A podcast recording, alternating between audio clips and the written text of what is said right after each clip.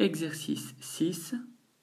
Essaye de lire plusieurs fois encore ce poème pour l'apprendre par cœur.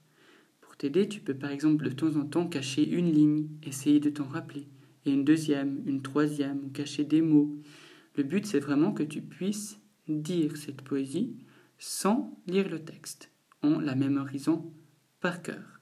Alors bon courage et bon travail.